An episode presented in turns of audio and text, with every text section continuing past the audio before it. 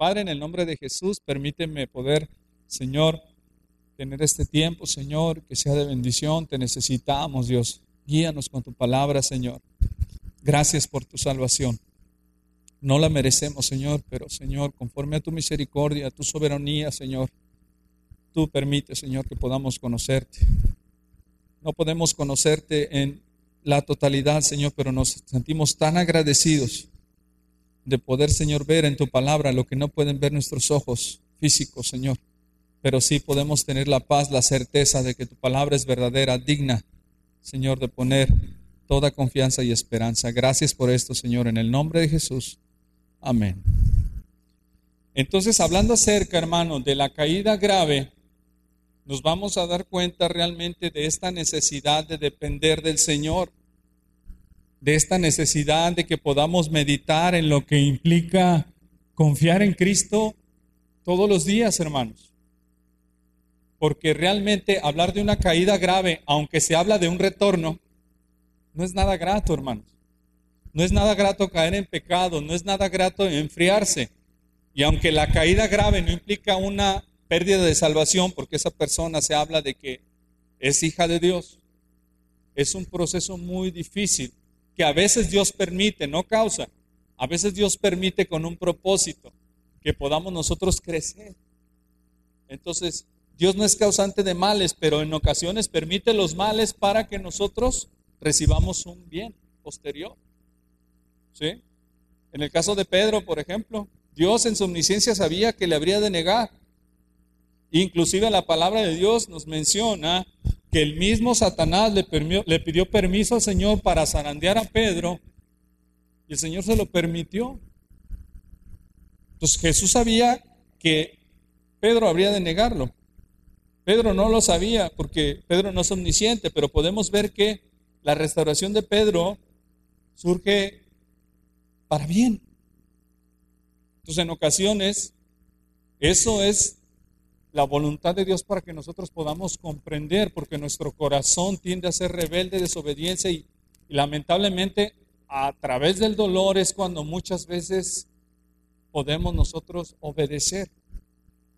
Tristemente, estas cosas tienen que pasar. Pero cuando hablamos acerca de la caída grave, tenemos que meditar entonces de que si bien la salvación no se puede perder, hay un proceso de dificultad en la vida cristiana donde necesitamos depender de Cristo. Y al hablar de la salvación, tenemos que hablar entonces de nuestra vida diaria y búsqueda del Señor. Uno de los grandes errores que podemos nosotros cometer es no alimentarnos de Dios diariamente y no poner en el Señor nuestra esperanza, nuestra convicción como parte de una necesidad. A mí me encanta el área de lo que es este, la siembra, los huertos, hermanos. Entonces muchas veces pongo ejemplos así y esta va a ser una ocasión. Para una planta, por ejemplo, eh, nosotros tenemos este sistema aquí. Es mejor un goteo pequeño y constante, una pequeña gota lenta alrededor del, del tallo, que yo vaya y le ponga 50 litros de agua y me vaya. Porque ese goteo constante, frecuente, con el paso de tiempo, va a humedecer constantemente la zona y va a otorgar más humedad, más frescura, más saciedad a las raíces. Entonces, en la vida cristiana es similar, muy similar, porque si yo agrego solamente pensando que yo fuese una planta o un arbolito, esa agua el día domingo, nada más, y toda la semana lo voy a regar, y hasta el otro domingo le vuelvo a echar agua, esa plantita va a sufrir durante toda la semana. Se va a estresar, se va a angustiar. Las plantas se estresan, sufren estrés. Pero esa, gota constante de agua, aunque pequeña, es muy sustanciosa. Y es un magnífico ejemplo para que yo pueda depender del Señor, porque es una ilustración de que habla que mi vida cristiana necesita el alimento, esa relación con Cristo todos los días. Todos los días. Y para evitar una caída grave, aunque tengo la certeza de que la salvación es una seguridad que no se pierde, yo tengo que poner mi esperanza en el Señor. Y eso implica, mi querido hermano, primer punto de esta predicación, sacrificios espirituales. Esforzarme en mi vida cristiana. Todo en esta vida, mi querido hermano, cuesta. Todo en esta vida requiere esfuerzo. Hablando acerca de lo que queremos obtener, menos la gracia, ¿verdad? La salvación es por fe. Así es que cuando hablamos de la vida cristiana, tenemos que hablar de ese esfuerzo que tenemos que dedicar para depender día a día del Señor, de esa perseverancia, evitar una caída grave y mantener un corazón enamorado del Señor requiere esfuerzo y sacrificio, aunque la disciplina espiritual por sí misma no me va a otorgar la santidad. Es decir, el mero cumplimiento de reglas no va a traer a mi vida la santidad. Sin embargo, Dios las utiliza como medios para que yo pueda postrarme delante de su presencia y rogar de su gracia y Él otorgue lo que yo necesito. No por religiosidad, sino por necesidad, por una relación constante. Entonces, el primer punto de lo que vamos a ver esta mañana es que en la seguridad de salvación yo necesito esforzarme diariamente en mi relación con Dios. Necesito sacrificarme.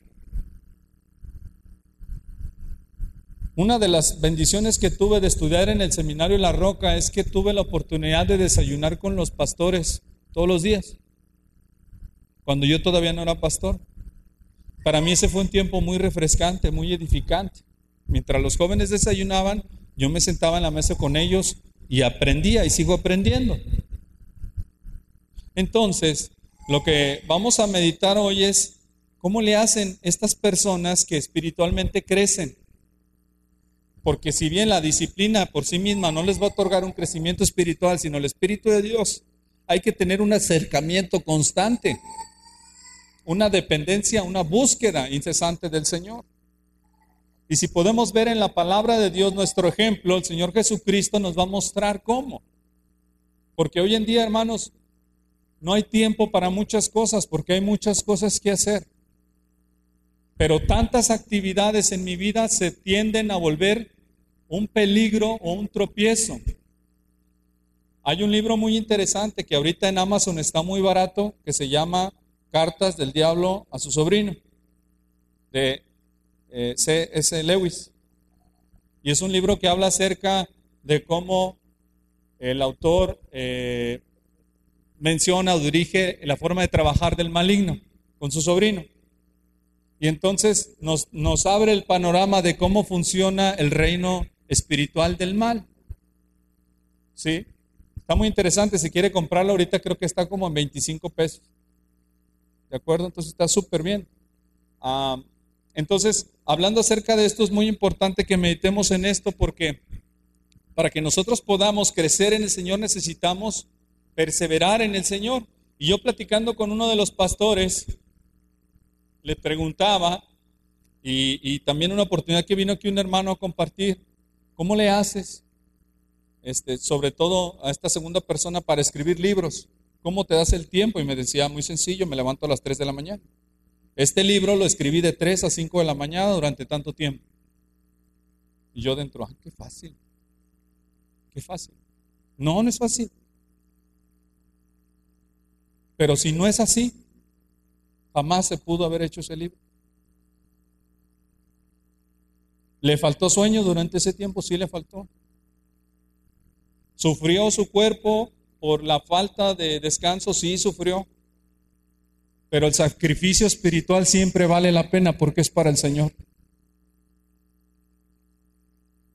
Así es que una de las disciplinas espirituales es, si nos sacrificamos para muchas cosas, para llevar el pan a casa, para obtener ciertas bendiciones, ciertas opciones en mi vida personal, en mi vida familiar, ¿por qué no sacrificarnos por las cosas espirituales? Y la única forma de perseverar, de crecer en el Señor es realmente que esa gota constante esté refrescando tu vida con la palabra de Dios. Si no hay tiempo, entonces tenemos que rogar al Señor para que las gotas que caigan, lentas, pero frecuentes, sean administradas con sabiduría. Lo poco que tienes que ver, por ejemplo, de televisión, por el poco tiempo que tienes, tiene que ser para predicación, es un esfuerzo, es un sacrificio espiritual. Para meditar la palabra de Dios, para memorizar la palabra de Dios. Y eso tiene que volverse un hábito, una necesidad. Porque estamos en la carrera de la fe. Y en el proceso de la salvación, no hablo de que se pierda, sino en un avanzar, en un caminar. El cristiano tiene que estar motivado porque la carne es débil. Y la única forma de que nosotros seamos fuertes en el Espíritu es a través de una constante búsqueda del Señor Jesucristo. Porque la gente se enferma, porque la gente se desanima, porque las personas sufren injusticias, porque las personas tenemos problemas, porque hay tantas situaciones que nos pueden y nos quieren hacer menguar. Y entonces, hablando de esto, Marcos capítulo 1, versículo 35 nos dice de un sacrificio que el Señor tenía que hacer. Y la palabra nos dice en Marcos, Evangelio de Marcos capítulo 1, versículo 35, que el Señor se levantaba muy de mañana, siendo aún muy oscuro, y se fue a un lugar desierto y allí oraba. Entonces, ¿no tienes tiempo? Tu gotita frecuente tiene que ser un sacrificio espiritual diario. Tengas o no tengas tiempo, porque eres un hijo de Dios. y porque un creyente necesita de Cristo para seguir adelante. Y lo que nos dice Arcis Sproul es que si esa gota, bueno, yo agrego lo de la gota, ¿verdad? No dice Arcis Sproul eso. Lo que nos dice Arcis Sproul es de la caída grave y la caída total. Pero si esa gota no es constante, vas a caer, vas a menguar, vas a desanimar. Si eres salvo, no vas a perder la salvación. Pero ¿quién puede estar contento conceder a las pasiones pecaminosas si tenemos a Cristo? Ninguno. Ya mencionamos el pasaje de 1 de Corintios capítulo 5 de esta persona que estaba sumamente en pecado y la iglesia permitiéndolo. Pero posteriormente mencionamos cómo en la segunda epístola se hace mención de que se ha perdonado al ofensor. Y Pablo dice, si ustedes lo perdonaron, yo también.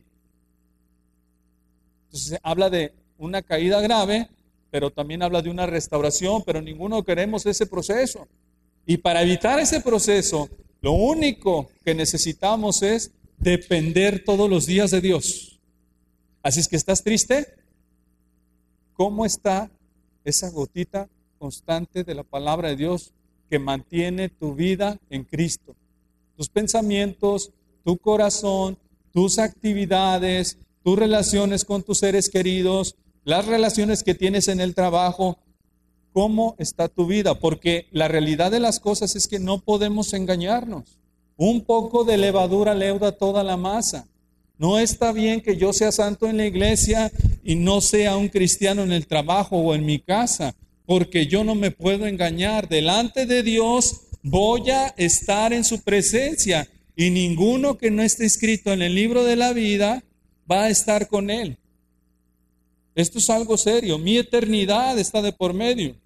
Y aunque la salvación no es por obras, esa salvación es el fruto de que yo he conocido. La salvación, las obras son el fruto de que yo he conocido a Cristo. Es lo que llamamos la santificación. Y el santo no puede acostumbrarse a vivir santo aquí y allá no porque eso implica estar en pecado y cuando vamos delante de Dios no podemos alabarle de verdad porque sabemos que estamos mal. ¿Qué hay que hacer? Arrepentirnos y la próxima ocasión donde yo me presento en ese lugar donde no estoy siendo santo es comportarme como un hijo de Dios, aunque me dé vergüenza por lo que hice en el pasado. Así es que esa gotera constante para ti y para mí es una necesidad, un sacrificio espiritual. Levantarse muy de mañana cuesta trabajo, hermanos, y más cuando estás cansado, cuando te faltó sueño. Sí. ¿Será que en aquel tiempo, en el tiempo del Señor, no hacían tantas actividades como hoy? supuesto que no. ¿Será que el Señor, por ser el Señor, no estaba cansado? Claro que no. Él es 100% hombre y 100% Dios. En su humanidad probablemente tenía muchas ganas de dormir, pero él tomaba la decisión de levantarse muy de mañana a orar a un lugar apartado, especial, a solas con su Padre Celestial. Entonces el primer punto es, para evitar la caída grave, ya conociendo al Señor, necesito sacrificarme espiritualmente en Cristo. ¿Cómo? Con todo aquello que va a promover un bien espiritual para mi vida. Busca esa gotita constante. Búscala. Mira, ahorita con el, con el tiempo de, de los cortes de agua, yo le dejo abierto allá afuera. Para que en cuanto llegue el agua, el arbolito empiece a tomar otra vez agüita. Si no hay agua, los árboles lo reflejan. Y en la vida cristiana es así, hermanos. Nosotros, los creyentes, los que hemos sido salvados en el Señor, no podemos vivir sin un solo día en la búsqueda de Cristo. Porque la necesidad del cristiano es alabar a Dios, glorificar a Dios. Ahora hemos hablado de que no estamos hablando de perfección. Estamos hablando de una nueva vida, de que nos equivocamos los cristianos, ya vimos a Pedro. Pero para evitar la caída grave se necesita un sacrificio espiritual y es tiempo de que nosotros podamos esforzarnos y desechar la basura que está entrando o queriendo entrar a mi vida. Los hábitos que son agradables a mi carne, pero no son benéficos a mi vida espiritual. Esto me gusta, pero glorifica a Cristo, no. Déjalo. Déjalo. Quítalo de ti, quítalo de tu hogar. Eso no va a traer bendición espiritual. Ten la sabiduría de poder buscar aquello que te va a hacer a ti invertir el tiempo en cosas edificantes. Por ejemplo, si pasamos brevemente a Mateo capítulo 25, vamos a ver esta parábola que ya vimos tiempo atrás. No la vamos a ver toda. Mateo capítulo 25, solamente vamos a analizar un poco. Y dice la palabra de Dios de estos siervos, capítulo 25, versículo 14, que recibieron talentos y que su Señor se fue, pero antes de irse repartió talentos, cinco, dos y uno. Y dice la palabra de Dios que esta parábola es referente al reino de los cielos.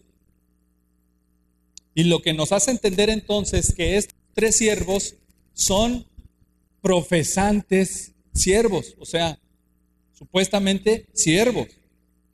Entendemos que la palabra siervo en el griego es doulos, que es esclavo. Y nosotros somos siervos de Dios.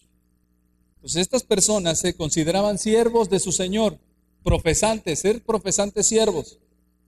Y el Señor entonces repartió dones y se fue. A uno dio cinco, a otro dio dos talentos y a otro dio uno. Y la palabra de Dios describe que se fue lejos, pero que dejó un cometido, que ellos trabajaran con esos dones que, el Señor repartió, esos talentos. Y dice la palabra de Dios que se fue y no avisó cuándo regresaba, simplemente se fue. Y dice la escritura entonces que al entregar los bienes, cada uno los recibió, pero los recibió conforme a su capacidad. Gracias, querido hermano. Conforme a su capacidad. Y eso es interesante, porque Dios nos da dones conforme Él lo quiere y conforme sabe que somos capaces de cada uno de llevarlos a cabo. Y lo interesante es que cuando el Señor regresa, dice el versículo 19, después de mucho tiempo, no sabemos cuánto.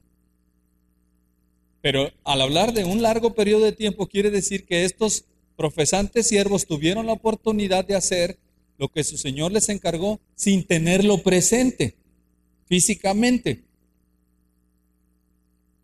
Y eso describe perfectamente nuestra vida cristiana, porque físicamente el Señor ahorita no está con nosotros. el Señor se ha ido, pero va a regresar. Y no sabemos cuándo va a regresar. Y muchas personas le pueden llamar al Señor. Aquí tenemos a tres. Y cuando llega el Señor después de mucho tiempo y les da los talentos, los dones conforme a, su capacidad, dice la palabra de Dios que el que había recibido cinco, ganó otros cinco. El que había recibido dos, ganó otros dos. Y lo interesante que podemos ver en esta, en esta porción es que cada uno de estas dos primeras personas recibió la misma recompensa, lo que nos indica que esa recompensa se basa en la, en la fidelidad de Dios y no en los resultados. Es decir, no porque le dieron cinco y produjo cinco, le, le dieron más que al que le dieron dos y produjo dos. A los dos les dio mucho más. Entonces, la bendición que recibieron no fue en base a la cantidad, sino la fidelidad. ¿Se entiende eso? O sea que la misma bendición abundante recibió el que produjo dos que el que produjo cinco, porque cada uno produjo conforme a su capacidad. Dios los bendijo por igual. Bello eso, bello. Que sean las cosas así en el reino de los cielos.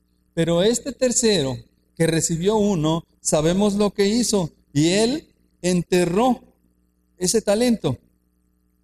Dice el verso 18, pero el que había recibido uno fue y cavó en tierra y escondió el dinero de su señor. Ahora, ¿qué estuvo haciendo durante todo este tiempo? ¿Cómo estaba su gotera espiritual? ¿Qué sería la gotera espiritual, hermanos? Trabajar los talentos. ¿Para quién? Para su Señor. Y esa gotera constante, constante, constante hubiera producido otro talento más, o más, quizás. Pero como su Señor tardó, Él tomó la decisión de hacer otras cosas que para Él eran importantes, más importantes que las que le dijo su Señor. Y entonces no había gotera, había otras cosas que no tenían que ver con lo que su Señor le encargó. ¿Estaría cansado de hacer las cosas? Probablemente. Se fatigaba tanto. Lo que sí podemos ver es que no fructificó. Lo que sí podemos ver es que desobedeció. Y no solo desobedeció, sino que habló mal de su Señor. Porque cuando regresó, dice la palabra de Dios, fue llamado a cuentas.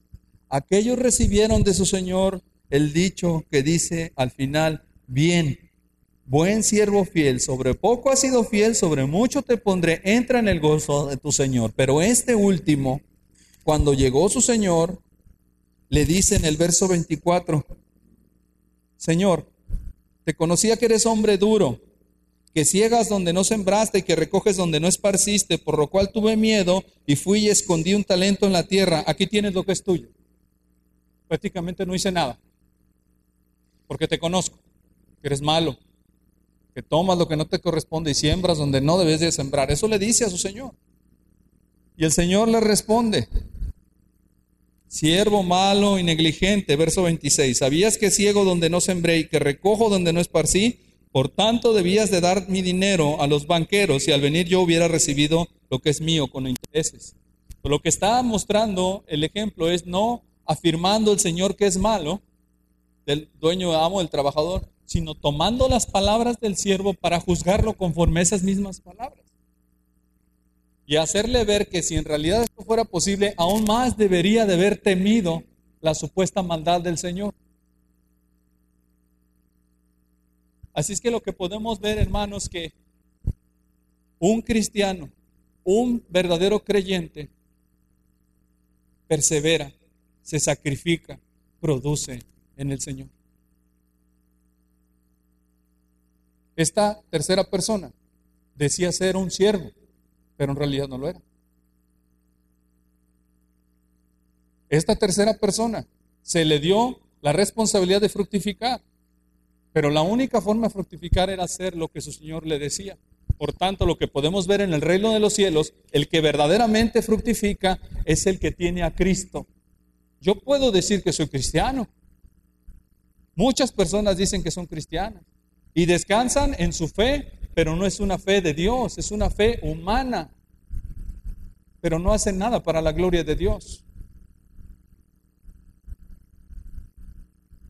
Y esta persona se le fue quitado lo que se le dio y se dice la palabra de Dios, se le juzgó de una forma pronta.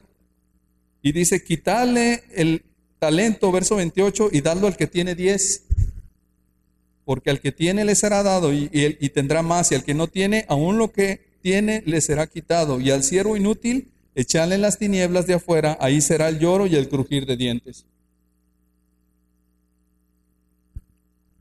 Aquí podemos ver de una caída que grave o total, total. No era un verdadero creyente. Así es que mis queridos hermanos, el sacrificio espiritual es esa disciplina, ese alimento, ese sustento que te lleva a depender constantemente del Señor. Que no tuve tiempo toda la semana. ¿Tienes tiempo para dormir? Sí. Entonces dedica tiempo antes de dormir. No tuve tiempo, hoy no alcancé, tengo mucho sueño. Programa la alarma y cuando te levantes recorre tu horario y póstrate a orar al Señor.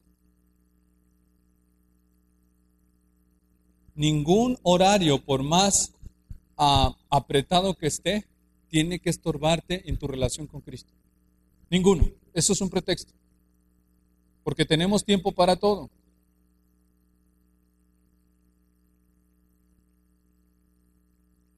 Y el Señor nos dice, se levantaba muy de mañana a orar, nosotros tenemos que hacer algo para podernos refrescar en Él. Todos tenemos que hacer algo de alguna manera. Tenemos que perseverar en el Señor por más aflicciones, por más agobiantes que sean las situaciones. Y tenemos que llegar al punto de confiar a tal grado en el Señor que aun cuando mi cuerpo me diga que no, yo me postre y suplique al Señor en oración. Yo siempre he agradecido al Señor cuando esas cosas pasan. Cuando una persona está triste por alguna situación tan grave, tan difícil, y esa persona está alabando al Señor. Esa persona está confiando en el Señor. ¿Podría otra persona tomar la decisión de alejarse, de blasfemar, de darle al desenfreno, de tomar bebidas, de ingerir cosas para olvidar? Sin embargo, decide mejor acercarse al trono de la gracia y suplicar ayuda para encontrar el oportuno socorro. ¿Cómo es posible eso? Por medio de una dependencia, de un sacrificio espiritual como parte de un estilo de vida. Hoy en día existe una herramienta buenísima que es la web para alimentarnos espiritualmente de Dios. Hay lecturas, hay muchísimas opciones para que podamos nosotros crecer en Cristo. Pero también a un solo clic hay una inmensidad de caminos que te llevan a perder el tiempo. Y esa es tu decisión y mi decisión. Y como cristianos tenemos que ser fieles en sacrificarnos por tomar decisiones correctas. La palabra de Dios nos dice, mis queridos hermanos, que en este mundo espiritual el enemigo está atacando, está acechando. Podemos ver, por ejemplo, esta porción de Efesios capítulo 6 que nos hace mención de esa gotita constante que le estoy hablando, no de forma literal, por supuesto, ¿verdad? Pero se hace mención de esa frescura, de ese alimento, de esa fortaleza. Efesios capítulo 6, versículo 10, de ese alimento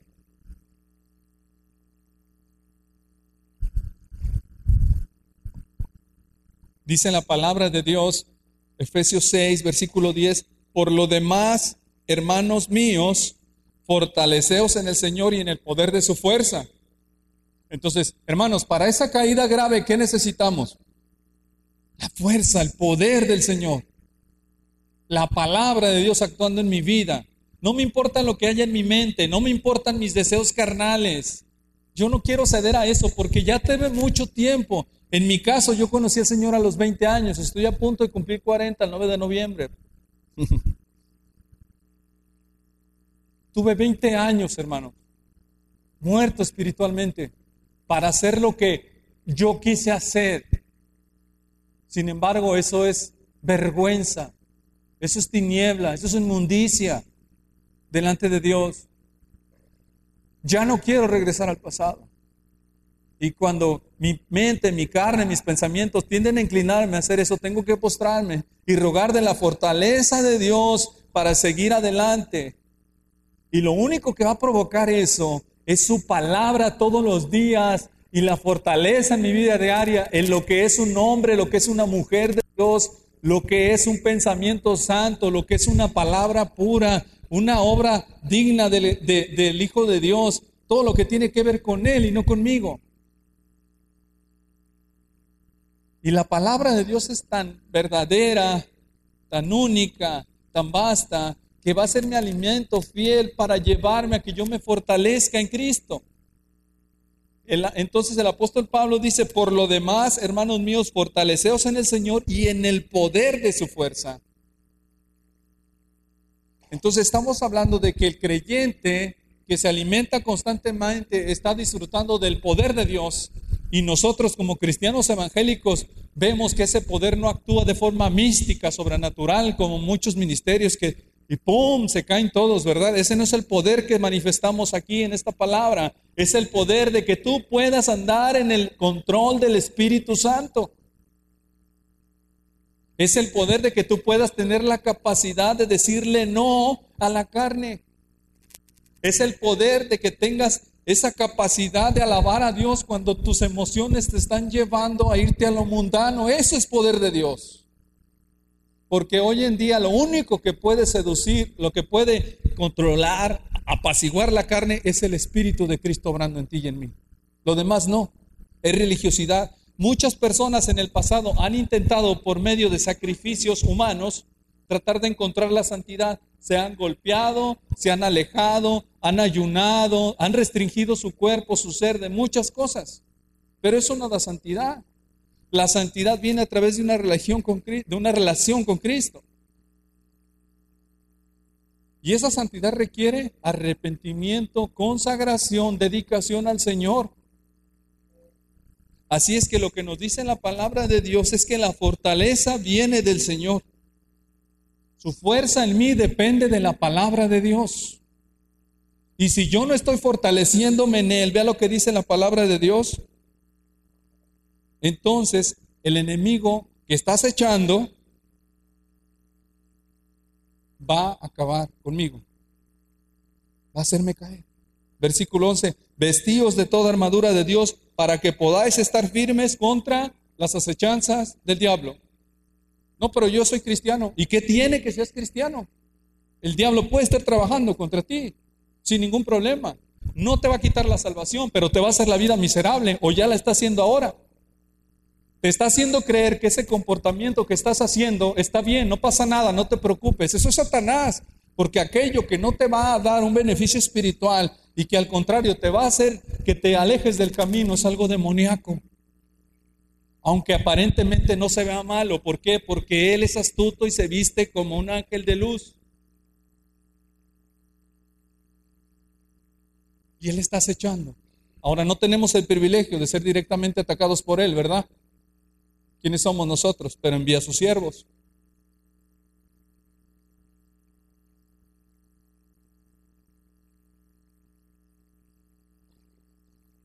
Quieren hacernos la vida horrenda. Ellos odian a Dios, nos odian a nosotros y quieren hacernos la vida miserable. No pueden hacer nada con nuestro espíritu si estamos en Cristo, pero sí van a hacer lo posible para que tú dejes de hacer frutos dignos de arrepentimiento y de proclamar la palabra de Cristo, el mensaje de salvación y de fructificar para el Señor. Así es que dígame si no es digno de que nosotros podamos hacer sacrificios espirituales diariamente para poder nosotros vestirnos de esa armadura de que la habla la palabra de Dios. Y posteriormente en el verso 12 se habla de esa lucha. Esa lucha dice, no tenemos lucha contra sangre y carne, sino contra principados, potestades, contra los gobernadores de las tinieblas de este siglo, contra huestes espirituales de maldad en las regiones celestes. Ciertamente no todo es un demonio, ¿verdad? Como algunos en doctrinas lo creen, que trae la gripa, es la gripa del diablo y que trae el, ya le pasaron, no, no, no todo es del demonio, pero es algo real. El enemigo trabaja, estorba,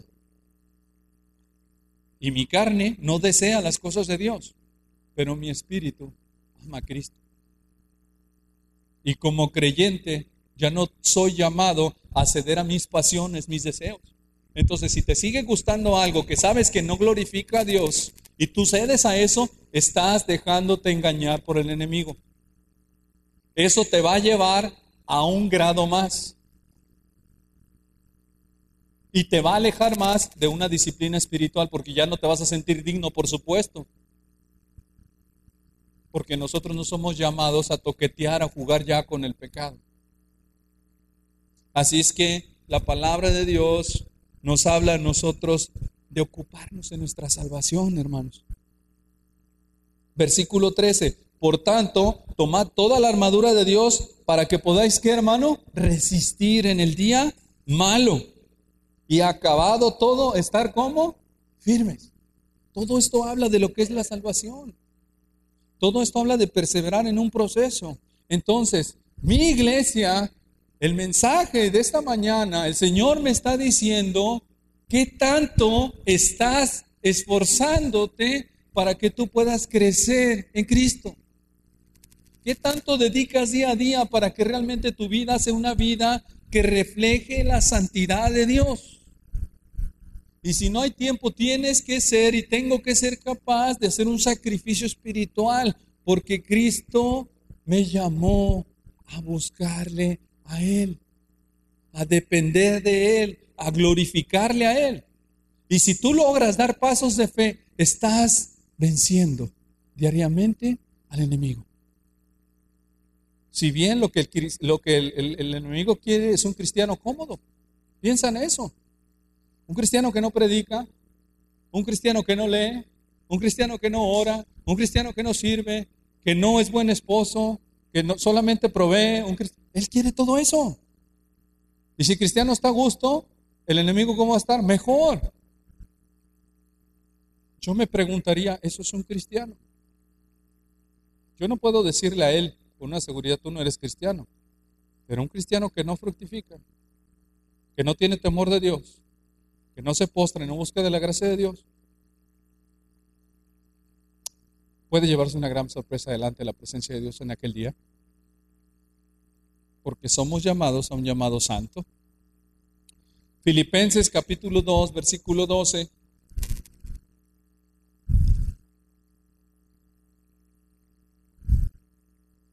¿Se acuerda de la parábola del Señor que repartió talentos y se fue?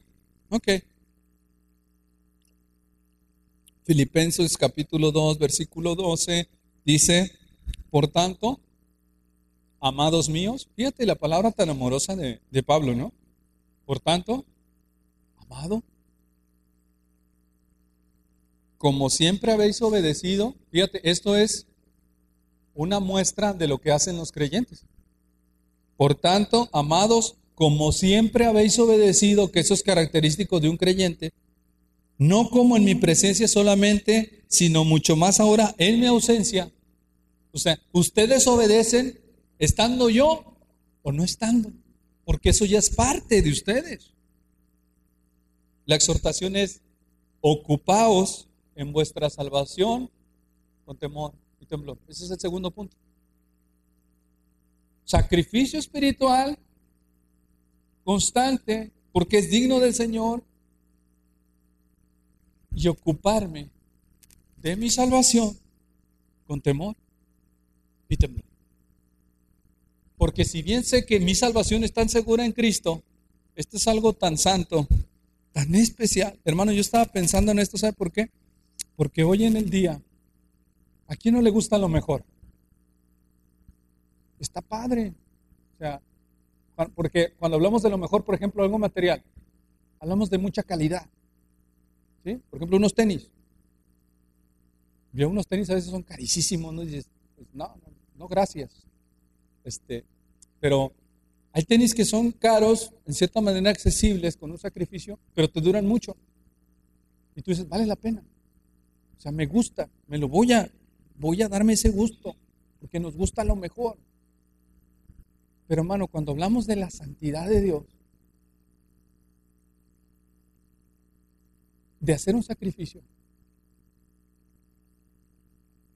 eh, estamos hablando de que el beneficio es, es para mí, a pesar de que haya un desgaste, porque es lo mejor.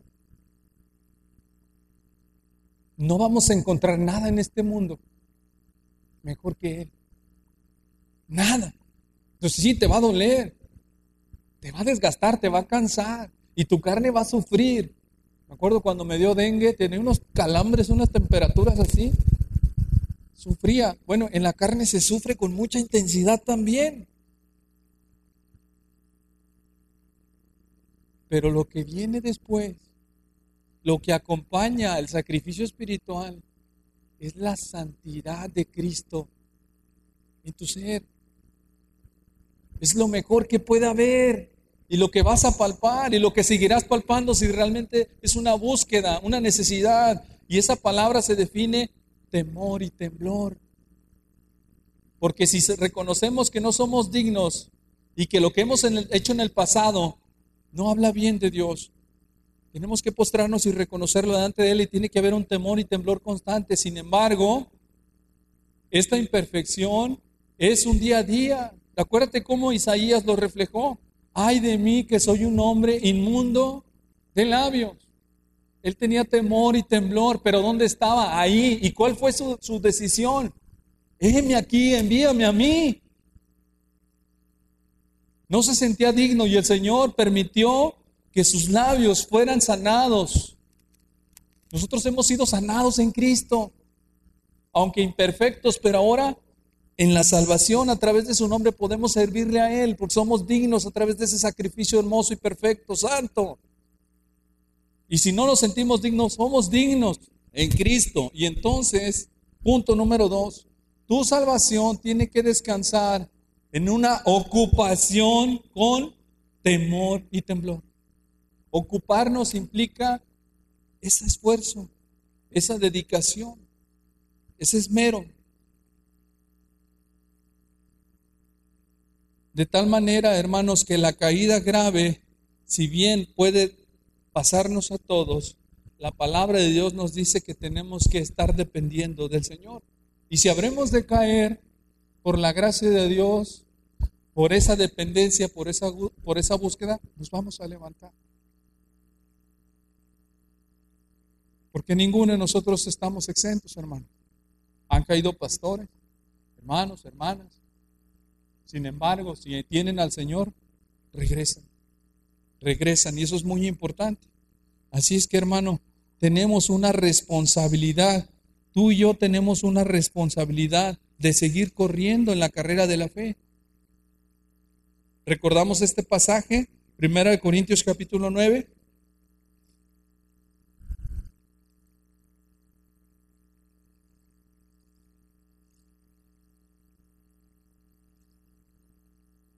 Dice la palabra de Dios allí en el versículo 16.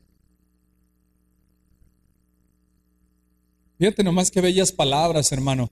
Primera de Corintios capítulo 9, verso 16. Dice Pablo a los hermanos de Corinto, pues si anuncio el Evangelio no tengo por qué gloriarme, porque me es impuesta la necesidad. Y hay de mí si no anunciar el Evangelio, por lo cual, si lo hago de buena voluntad, recompensa tendré pero si de mala voluntad, la comisión me ha sido encomendada. O sea que Pablo reconoce una obligación. Soy hijo de Dios y debo de ser un portador de Cristo, del Evangelio, de buena o de mala manera. Pero lo tengo que hacer porque soy un hijo de Dios. Entonces, tu sacrificio espiritual no es algo sobrenatural, no es algo que tienes que hacer de más, no, es algo que es parte de ti. Pedirle a alguien que tenga su devocional diario es, es pedirnos que comamos todos los días. No te lo tengo que decir, no me lo tengo que decir. Pablo dice, yo soy un portador del Evangelio. Si anuncio el Evangelio no tengo por qué gloriarme, porque me es impuesta necesidad. Para eso me llamaron. Y dice la palabra de Dios, y hay de mí sin anunciar el Evangelio. Si Pablo no anunciase el Evangelio, si no hiciera lo que el Señor le dijo, y no estuviera buscando la gloria de Dios y el ministerio del Señor, estaríamos pensando, pues Pablo no, no creyó en Cristo. Pero Pablo, al creer en Cristo, no podía dejar de depender de Cristo. Y él dice, por lo cual, si lo hago de buena voluntad, recompensa tendré. Pero si de mala voluntad, la comisión me ha sido encomendada. ¿Cuál es mi galardón, pues? Que predicando el Evangelio de Cristo, presente gratuitamente el Evangelio de Cristo para no abusar de mi derecho del Evangelio. Y abusar del derecho del Evangelio es prácticamente lo que muchas personas pueden hacer hoy en día. Yo soy cristiano, tengo a Cristo en mi corazón y no vivo a Cristo. Eso es libertinaje, eso es una falsa gracia de Dios, eso no es el Evangelio verdadero. Eso es rebeldía. Y si existen creyentes así, esos creyentes van a ser removidos, van a ser disciplinados, van a ser llevados a una verdadera obediencia o van a ser revelados como falsos profesantes en la eternidad. Vemos lo que hacía Pablo. Dice en la palabra de Dios, verso 19, por lo cual, siendo libre de todos, me he hecho siervo de todos para ganar a mayor número. Y en las oraciones de Pablo estaban, Señor, ayúdame cómo hablarle a este grupo. Entonces dice la palabra de Dios, me he hecho a los judíos como judíos para ganar a los judíos, a los que están sujetos a la ley, aunque yo no esté sujeto a la ley, como sujeto a la ley para ganar a los que están sujetos a la ley, a los que están sin ley, como si yo estuviera sin ley, no estando yo sin ley de Dios, sino bajo la ley de Cristo, para ganar a los que están sin ley, me he hecho a los débiles a los débiles, para ganar a los débiles, a todos me he hecho de todo para que de todos modos salve alguno, y esto hago por causa del Evangelio para hacerme copartícipe de él. O sea que Pablo en su vida necesitaba vivir constantemente en obediencia, en dependencia, cada vez para el Señor, con sus actos, sus acciones, sus obras, sus pensamientos, sus pasos, todo. Eso es lo que nos dice Dios a ti y a mí. Y eso nos va a proteger de una caída grave, estar presentes en el Señor. Así es que hermano, el tercer punto y último punto es que corramos en esta carrera. Que corramos, como dice el verso 24, tercer punto. No sabéis que los que corren en el estadio, todos a la verdad corren, pero solo uno se lleva el premio. Corred de tal manera que lo tengáis. Entonces, cuando tú constantemente estás dependiendo del Señor, estás corriendo la carrera de la fe. Porque tú no sabes cuándo viene Cristo, pero sabes que eres de Cristo y entre tanto que Él viene, tú corres con un objetivo, que es la gloria de Dios. Y si el mundo te quiere sacar, si en esta carrera de la fe te dan ganas de menguar, la palabra de Dios te va a dar la capacidad de que tú sigas corriendo.